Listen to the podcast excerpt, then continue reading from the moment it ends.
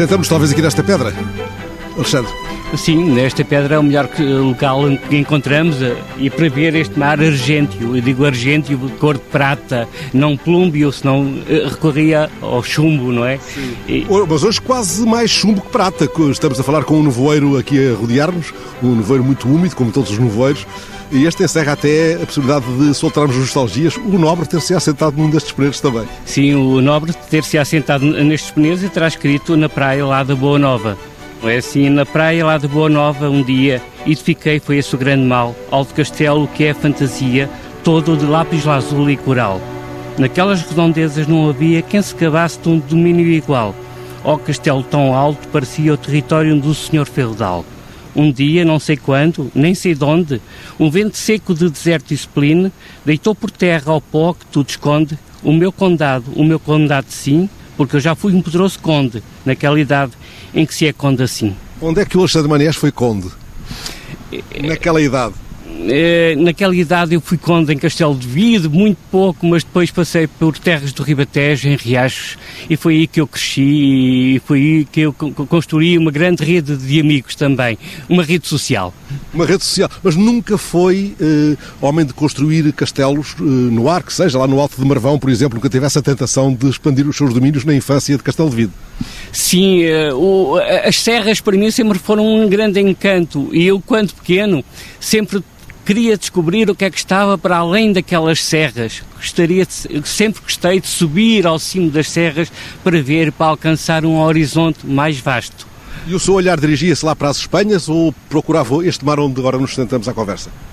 O meu mar tanto se estendia para o lado de Espanha, por aquele vale daquela Serra de São Paulo, não é? Que, que, que depois encontramos o, uh, o, Castelo de Marvão, como também para depois para os outros lados, em que nós temos depois logo vastas planícies, vou dizer planícies porque não se avistam dali, e também um pouquinho pontualmente a, a Serra da Estrela.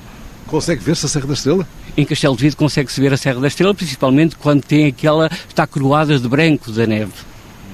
Bem, e lá do Alto de Marvão vê-se o mundo todo, se quisermos, não é? Também já o dizia o Saramago, não é? De Marvão vê-se o mundo inteiro, não é?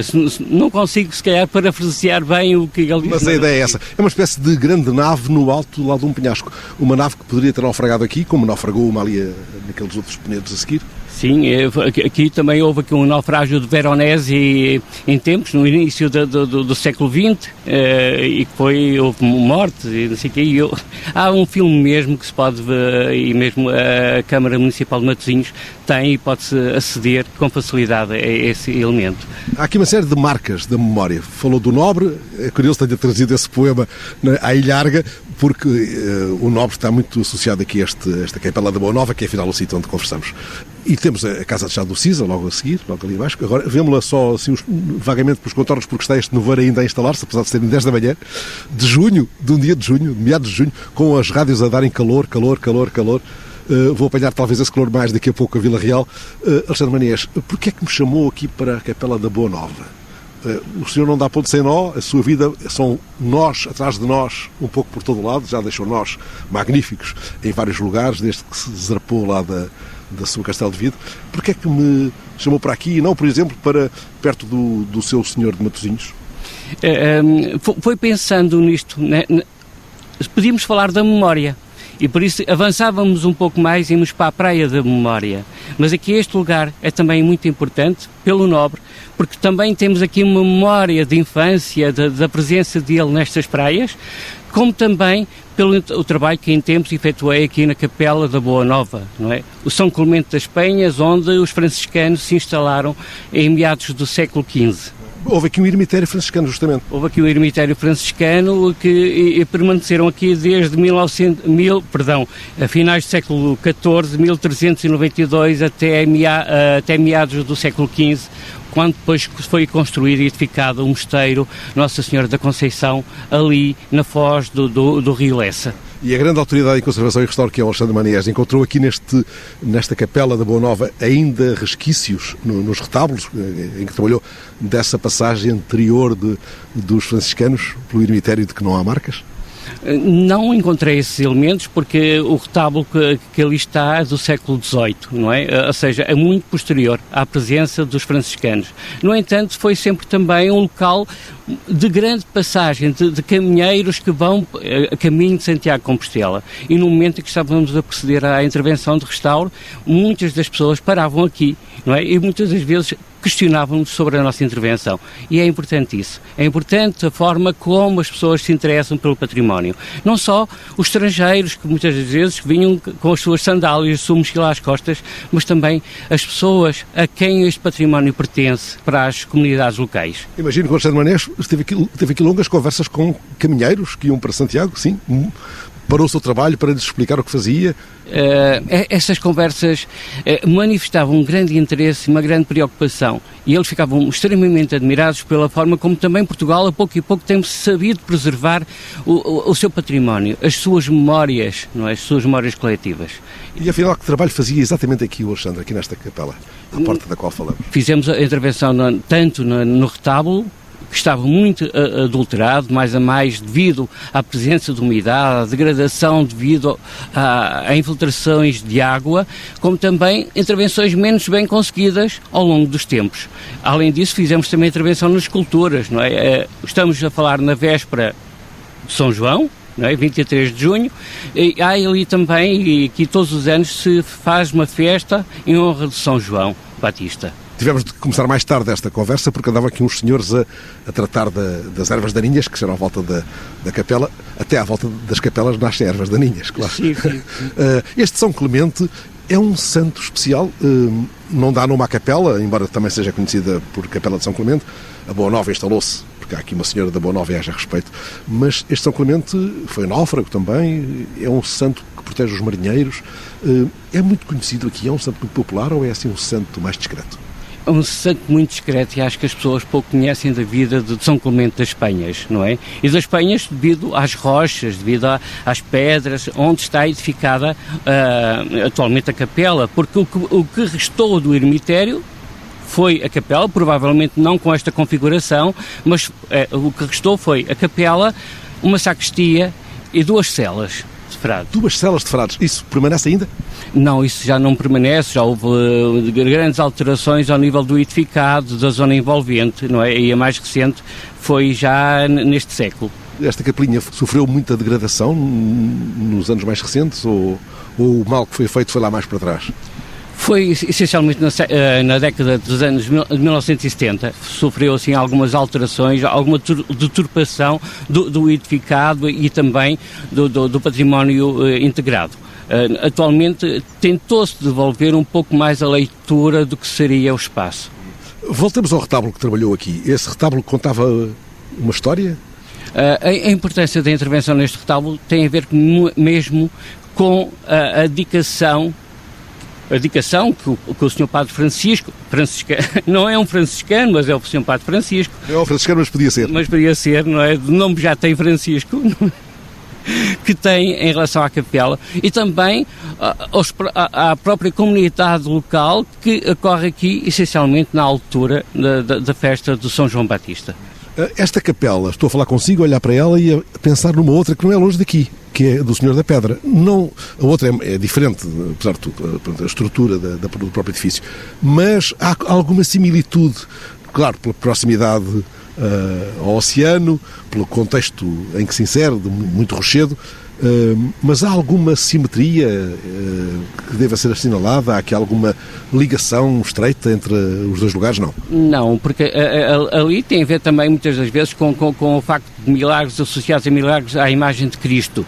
É a imagem de Cristo, por isso o Senhor da Pedra é mesmo um Cristo crucificado. Enquanto aqui não, não temos a presença do Cristo sim, presente como imagem em que seja venerado. É mais ao nível de, de, São João, até, pronto, sendo a Capela da Boa Nova, temos a imagem da Senhora da Boa Nova, mas também mais o, o São Clemente das Penhas é um pouco esquecido, e passa um pouco uh, despercebido, mas também o São João. Para nós daqui é São João e é a Senhora da Boa Nova, porque de algum modo era a faroleira dos que chegavam. Ela dava-lhes a boa nova de que estavam perto de terra. Uhum. Embora isto não, não fosse assim um lugar muito acostável, mas bem, havia aqui um aconchegozinho aqui perto, onde o, o nobre também andou lá com os batéis quando, quando era conde, quando era conde aqui deste lugar. Uh, falou com as pessoas daqui, com os pescadores, com a comunidade marítima, quando se decidiu pela intervenção, ou não foi necessário, não, não se justificava? Não tive essa oportunidade. É? Muitas das vezes, uh, e, e, falava com todas as pessoas que nos abordavam, que, porque nós tínhamos a porta aberta, não é? Por vezes quase que era necessário termos um, um guia, um, um, guia, um intérprete e um elemento para fazer a comunicação com as pessoas, porque era um tão grande número de pessoas que espreitava pela porta, que teríamos que, e é claro que sempre tivemos essa disponibilidade e esse interesse de eh, receber as pessoas. Mas que perguntas é que podem eh, ser feitas de repente? Em primeiro lugar, o porquê de que se conservar o património, não é?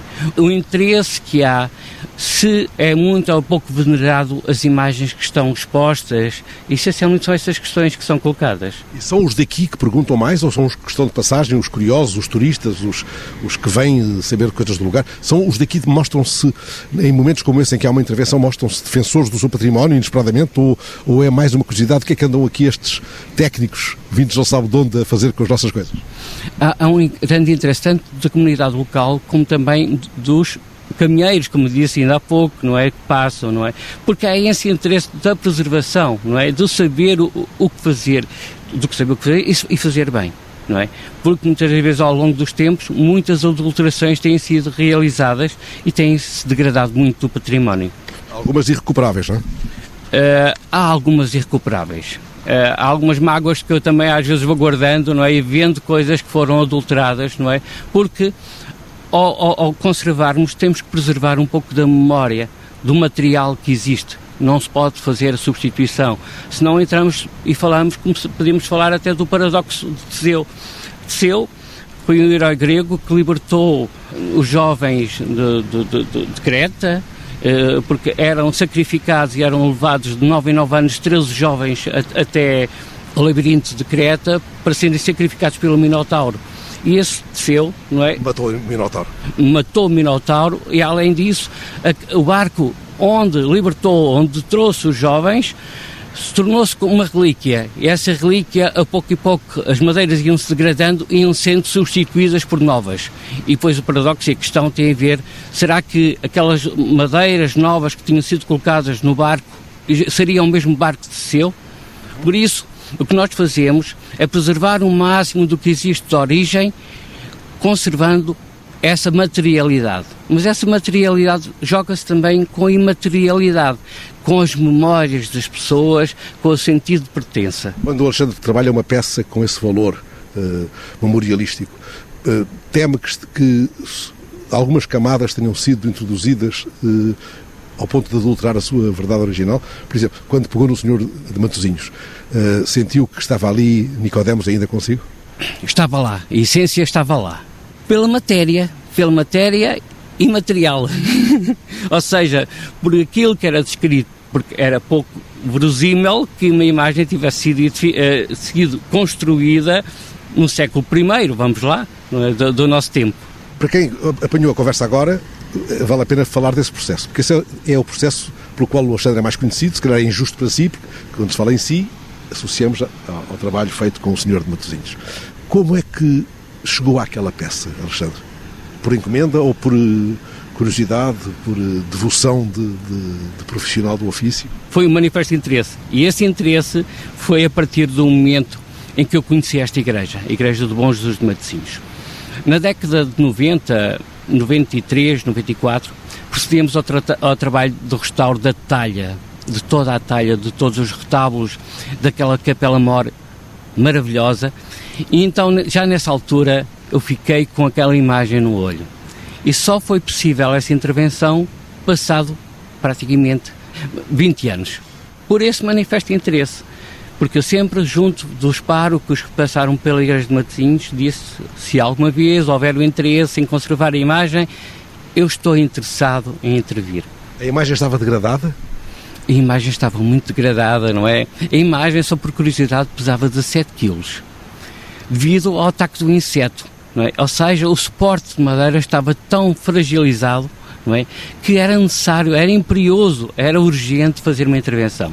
E essa nossa intervenção acho que foi bem conseguida. Devolvemos-lhe um pouco a imagem, o rosto verdadeiro do Senhor de Matosinhos, foi assim, pois uh, trazido para livro, não é? Esse resultado desse trabalho também demonstrado, pelo qual contei com a colaboração de uma equipa vasta. Um belo livro. Creio que esse é o livro que marca o nosso conhecimento. É a partir desse livro que nós nos conhecemos, creio eu. Esse livro já é um chamamento para, para essa obra. É como se essa obra tivesse de ficar escondida num lugar onde se protegesse de todos os ventos e do mal que eles possam trazer. Uh, e o livro fosse um primeiro momento de chegada. Passamos pelos corredores do livro até chegar à obra. Quem, quem fizer assim fará bem, creio. Quem tiver a felicidade de fazer de outra maneira, ir consigo diretamente à obra, por exemplo, se levasse alguém, um, um dos tais caminheiros uh, em que tropeça nestes passadiços, ao lugar onde está essa obra que foi um sonho seu de duas décadas, pelo menos, o que é que ressaltaria, Alexandre Manês? Ressaltaria um pouco isso. Os caminheiros sabem, sabem fazem o percurso e às vezes com grande esforço com grande esforço para fazer estas caminhadas, não é? Para irem percorrendo estes caminhos, não é? Longínquos, não é? Dos caminhos de Santiago. A imagem de Bom Jesus também ficava nos caminhos de Santiago. Ou seja, quantos romeiros, não é? Quantos caminheiros durante oito séculos não passaram aqui para venerar a imagem do Bom Jesus de Matosinhos? São estas questões, muitas das vezes, que nós temos que colocar quando intervimos numa obra. É? Quantas pessoas colocaram as preces numa determinada imagem. O, o, o fervor religioso tiveram, não é? Para os dias, para o dia a dia delas, não é? Não foram só os caminhantes, não é? Não foram os caminheiros que fazem estes percursos, que vão até Santiago Compostela, mas também os mariantes, os pescadores, que vão, andam no dia a dia, na sua luta diária, não é? E pensando sempre em voltar à terra e depois sentirem uma terra segura. E graças, muitas das vezes, e, e, e dão graças ao Bom Jesus de Matosinhos. Há uma lenda associada ao Bom Jesus de Matosinhos e ela também mete, não sei se naufrágio, mas mete uma chegada atribulada a uma praia aqui da zona. Não é esta propriamente, mas uma aqui próxima. A lenda do Bom Jesus de Matosinhos é mesmo essa lenda de, de, dele ter aportado aportado, quer dizer, ter chegado, ter naufragado, não é? A imagem ter naufragado na foz do rio Lessa, sem um braço. E, e, e, depois eh, de ter sido depois edificado o Senhor do Padrão, há um, há um monumento que está classificado ao local onde poderá ter chegado, terá naufragado a imagem do Bom Jesus de Matosinhos. Uh, depois, é, essa história, essa história, essa lenda, uh, em que a imagem terá chegado sem um braço, mas que depois um, uma criança surda, muda, que andava com a sua mãe a apanhar, como nós podíamos ver, estes restos de madeiras que que dão à costa para o lume, encontraram um pedaço de madeira e que depois a menina disse à mãe: Mãe, esse é o braço do Senhor de Matosinhos. Logo há aí também um milagre, não é? Associado ao Bom Jesus de Matosinhos, um dos primeiros milagres que, que reporta que a menina surda-muda começou a falar. Esse braço andou em bolandas, não é? Não, não encaixou logo à primeira, não é? Eh, eh, se conta-se que muitas das vezes ele saltava fora e que não encaixava perfeitamente, até que se ajustou perfeitamente à, à, imagem. É um pouco como nós, muitas das vezes, há coisas que muitas das vezes demoramos tempo a assimilar, a aceitar. É, é um percurso de vida, muitas das vezes. E para o Alexandre, que gosta de histórias, mas que é um profissional da, da difícil e nobre arte do restauro e da conservação, esse braço é o mesmo braço do, do senhor de Matosinhos? Pelas evidências científicas, porque nós fizemos análise à madeira, a, a análise à, à espécie da madeira, uh, tudo indica que é o mesmo tipo de madeira. Agora, vamos deixar isso no campo da lenda, poderá ter sido realmente a, a, mãe com a filha a encontrar e que tenha sido isso o braço que tenha sido lá colocado posteriormente. Mas eles, todos os elementos que pertencem ao, Cristo, à imagem do Bom Jesus de Matosinhos, são originais. Não, é? não houve alteração de suporte de madeira. Isso são as evidências. E o senhor de tantas uh, imagens ver tantas passarem pelas suas mãos, qual é o verdadeiro rosto, uh, não apenas do Sr. Matosinhos, mas de, daquele com quem faria a viagem até ao fim de, dos caminhos de Santiago? Dos rostos que me passaram pelas mãos, há, há sem dúvida imagens de Cristo maravilhosas, com os rostos muito serenos. E o caso do Bom Jesus de é um deles. É um deles, não tanto se calhar aquilo que os nossos olhos conseguem ver, mas se calhar daquilo que é refletido e porque está subjacente muitas das vezes à nossa face, porque há uma delicadeza, há um aceitamento do, daquilo que nós somos. E às vezes também é no próprio silêncio nós nos identificamos com os bens, com os bens e com as pessoas. Como eu digo também, com, com quem é que nós faríamos uma longa viagem? Com uns bons amigos. E o Bom Jesus é um bom amigo, um bom amigo de todos aqueles que lhe queiram bem.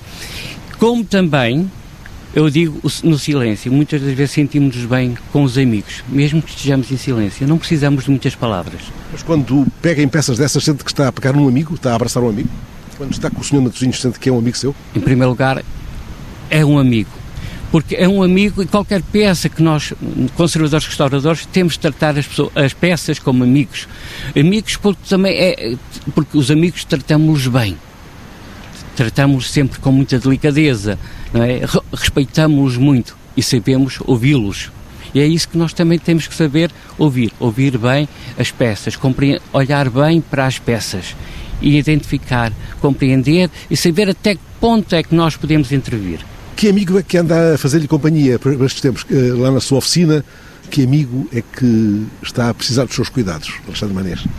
neste momento não são tanto ao nível de, de, de, imagens, de esculturas, mas, de esculturas, mas são essencialmente retábulos. Um retábulo de que será o futuro Museu da Inquisição em Castelo de Vide e também dois retábulos da Igreja de Malhadas de Miranda do Douro. São esses agora aqueles amigos que precisam da minha atenção. Pegar nesses retábulos criou-lhe problemas junto das comunidades locais ou não? Ou hoje isso é absolutamente pacífico? Não é assim tão fácil muitas vezes, como eu digo, Saber conservar, saber respeitar a obra, muitas vezes não é fazer tudo aquilo que os outros acham que seja o mais conveniente. Não é fazer como novo, não é o pôr como novo, mas devolver a estabilidade física e química das peças e devolver uma boa leitura estética. Essencialmente é isso. Em relação às comunidades, as comunidades são informadas dos procedimentos que são realizados e justificamos sempre o porquê do fazer e como fazemos. E porquê? Porque tem uma carga, uma memória que deve ser preservada. Mas quando estão à espera, por exemplo, que saia dali um dourado que fira o, o olhar dos visitantes, é difícil explicar-lhes, por vezes, que não é o, o dourado a cor que se procura? que há ali outra, outra tonalidade, que há ali outras texturas que, que, não, que não são douradas? Sim, há outras texturas que não são douradas, porque também é aquilo que muitas vezes nós sabemos. Eh, nós falamos, há que saber e compreender a obra. Há o processo de envelhecimento dos materiais, há o processo de degradação, é? E há algumas coisas que são irrecuperáveis. Não vale a pena nós estarmos hoje em dia a, a, trabalhar num retábulo do século XVIII e depois como o barco desceu, não, é? não vale a pena nós estarmos hoje em dia a fazer um retábulo ao modo do século XXI, a colocar novos materiais que adulteram a sua imagem. Ou seja, o seu valor perde-se, perde-se se nós lhe adicionarmos, se nós interviermos em demasia. É? Logo, não podemos, muitas vezes, submeter ou aplicar novas folhas de ouro, porque não há ouro antigo. O que nós aplicamos é o ouro foi executado, foi preparado agora. São pequenas folhas é, com os microns de espessura que são aplicadas agora e é essa imagem que depois que as, as pessoas vão, vão ver. Alexandre Manés, hum, tem ido muito a Miranda do Douro por causa desse retábulo? Não, só fomos lá, vamos lá buscá-los, agora temos uma oficina e estamos aí a tratá-lo. Contamos devolver o mais rapidamente às pessoas. Contávamos tê-los devolvido na altura da Páscoa, só que com esta questão da pandemia, houve a necessidade de suspender os trabalhos, principalmente devido à proximidade de, de, de trabalho dos técnicos uns com os outros e também devido ao transporte partilhado. Mas quando vai a lugares uh, como Miranda do Douro, onde presumo que não vai todos os dias, não se vai todos os dias a Miranda do Douro, fica lá tão longe, só se vai de propósito a Miranda do Douro. Há lugares assim, barrancos, por exemplo, não se vai de passagem para o outro lado. Fica surpreendido, acontece-lhe que depois sinta uma necessidade de voltar com mais frequência. Fica preso aos lugares quando os encontra por razões profissionais? Fico preso, fico preso essencialmente também pelas pessoas. As pessoas, para mim, além de eu trabalhar com, com, com a matéria, com, com, os retábulos, com as esculturas, mas são as pessoas que me levam muitas das vezes a voltar. Não só as pessoas, também estes bens materiais, porque me interessa saber qual o comportamento dele ao longo dos tempos. Porque há uma responsabilidade do conservador-restaurador quando intervém num bem em que depois se saiba que não, há, não é alterado e que se preserva bem. É esse o meu interesse sempre. É assim também, como eu digo, não basta, não me interessa fazer a obra pela obra, onde quer que eu passe eu tenho que criar amigos. Não é? Tenho que ser bem recebido. É, é, é esse o meu propósito. De ir propositadamente às vezes é, outras vezes é estes laços, estas ligações que se estabelecem com as pessoas e com as obras. Há que voltar a ver esses amigos. Falou-me do Museu da Inquisição, fiquei aqui com a pulga no ouvido. Hum, que expectativa tem? Ou, ou basta-lhe pensar naquilo que é a sua tarefa precisa em relação a essa novidade de Castelo de Vida, da sua terra, a sua terra, a terra onde nasceu, ou está mesmo implicado também na própria ideia do museu? Uh, eu acredito que seja um projeto muito interessante. Não sei o, o que é que está a ser feito ao nível do, do, trabalho museográfico, isso não sei. O que sei é que provavelmente ali terão habitado pessoas de origem judaica, com descendência judaica. O Carolino Tapadeiros fala até que havia uma sala, uma, uma sala que tinha um armário inferiente e que tinha um acesso restrito e desconhecido. E que era nessa sala que eram executadas as cerimónias de cariz judaico. É. O que nós estamos a intervir é, na verdade, é uma capela lindíssima, tem um retábulo com uma chinoiserie, com uma, com uma riqueza de decoração maravilhosa. Tem, tem também no teto uma pintura mural fantástica que também vai ser intervencionada por colegas meus. Fala-me do Carolina de Padeiros, ora aí está um amigo comum que podia estar aqui sentado connosco. Foi ele que fez o primeiro licor de bolota que eu provei na minha vida em Castelo de Vide.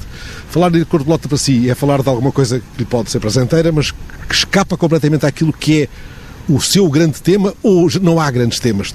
O licor de bolota também é para é chamado Imagina-se a beber licor de bolota, porventura, eh, quando está a restaurar uma peça de grande responsabilidade? Esse tipo de bebidas não entram eh, na altura em que eu estou a trabalhar, não é? De mais a mais pode ser que provoque um pouco mais de sonolência e, e eu, não, não, apesar de, de, adorar e de gostar muito de licor de bolota, na, na, altura em que estou a trabalhar não, não, entra, não é? Mas entra sim, se calhar essas memórias quando eu estou a trabalhar em determinadas peças, daquilo que se pode comer na, nas regiões regiões, seja o Serapatel. Vamos lá, vamos fazer o um roteiro uh, em Castelo de Vide. Começamos, por exemplo, a ver um branquinho na Tasca dos Cabrões, ali atrás da igreja? Sim, podemos começar por, por, por aí e depois poderemos dar uma volta, eh, porque não até à fonte da vila, porque não até à fonte amealhada, estão, está a ver, do branquinho, depois parece que precisamos de beber a água à fonte amealhada. Que há muito, aliás, em Castelo de Vide, que todas aquelas fontes dão água de Castelo de Vide. São águas de Castelo de Vide, é? e depois podemos fazer esse percurso e, e, ir subir até ao Forte de São Roque e passar pela parte mais alta da, da vila e contornando sempre a vila até ao castelo. É estranho que não tenha falado nesse percurso, às tantas, passou por lá mentalmente, mas não, não exteriorizou isso, numa certa ermida medieval, uh, ajude-me, de São Miguel? São Miguel. O que, é que se passa?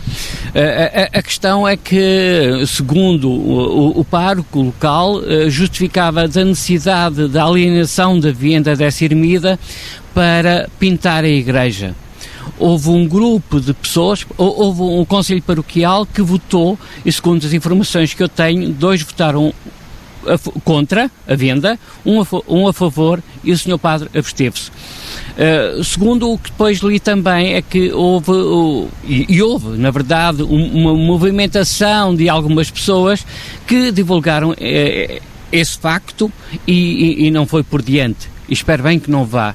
E espero bem que o António Pita, o Presidente da Câmara, pense junto da comunidade católica de Castelo de Vida e junto da, da paróquia, talvez de pensar em criar roteiros de, deste grande número de, de capelas que, que, existem em Castelo de Vidro. Porque há muitas naquela zona, há tantas fontes como capelas quase. Ah, segundo o que li também, há cerca de 18 ainda, 18 igrejas, a par de outras que já estão em ruínas, não é? Uh, veremos, mas acredito na vontade do Presidente António Pita de talvez nós conseguirmos, nós, porque eu digo nós, porque somos todos nós que temos interesse na, na preservação do património, de, de, preservar essas memórias, não é? E, e, e para levar mais pessoas não que seja só pelo dito turismo pelo turismo, mas fazer com que as pessoas se identifiquem com o património. Não se deve alienar. Senão, se nós alienamos, alienamos o património, alienamos também um pouco a memória não é? Entra um pouco do Alzheimer, é um pouco, desculpem lá o termo, mas é um pouco o Alzheimer que entra, não é? Em que queremos, parece que apagar um pouco de tudo, e não pode. Ainda que hoje parece haver alguma, até vontade política em defender o património, ou isso é apenas um palavrão quanto a si, sendo que há uma nova sensibilidade que se despertou de algum modo para a necessidade de preservar o património eh, que é de nós todos? Eu acredito que há. Uh, uh, e, e, e, há alguns movimentos e próprios técnicos das direções regionais estão empenhados nisso. Muitas das vezes há também, hoje em dia, uh, tantas solicitações que eles muitas vezes não dão conta, não é? Não são capazes de acorrer a todas as solicitações. Muitas das vezes os dinheiros são escassos.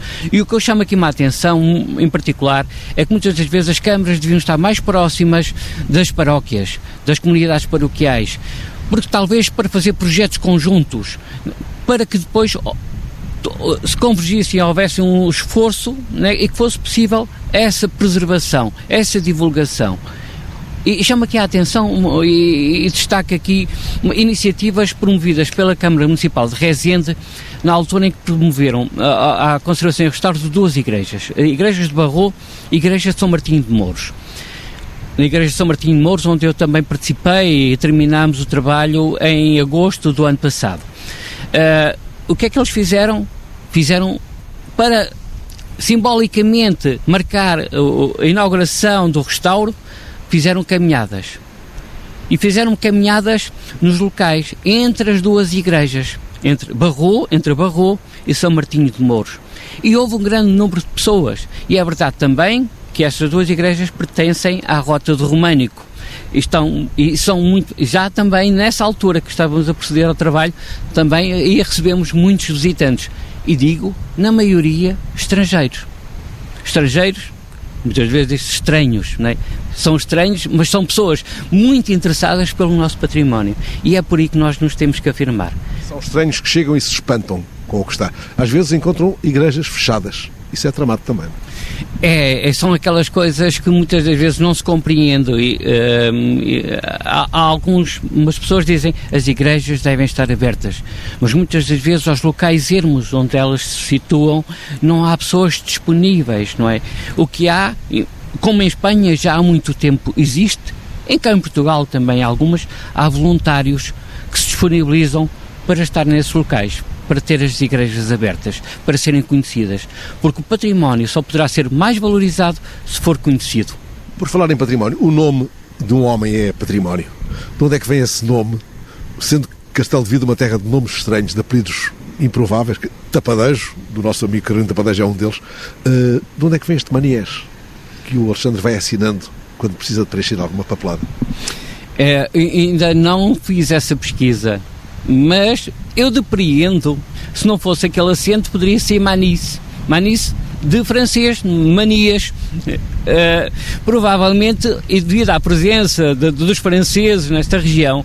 E não é só por isso também, muitas vezes, a forma como se pronuncia determinadas palavras. Naquele castelo de vidro, como o pan, como o saban, é, é, é muito curioso saber etimologicamente da origem destas palavras não é? e o porquê da forma como se pronuncia. Aí está trabalho para, para uma outra caminhada. Sim, quando em tempo. Eh, o, o, Rui Ventura, um grande amigo de, das carreiras, como se diz, do, do, outro lado da Serra de São Paulo, em Castelo de Vido, já se disponibilizou para um dia me, me ajudar a, encontrar a origem deste nome. A, a ver, vamos. Alexandre, muito obrigado por ter vindo aqui conversar comigo, apesar deste frio em pleno junho, no dia de São João, embora a conversa passe adiante alguns lá para junho. Muito obrigado.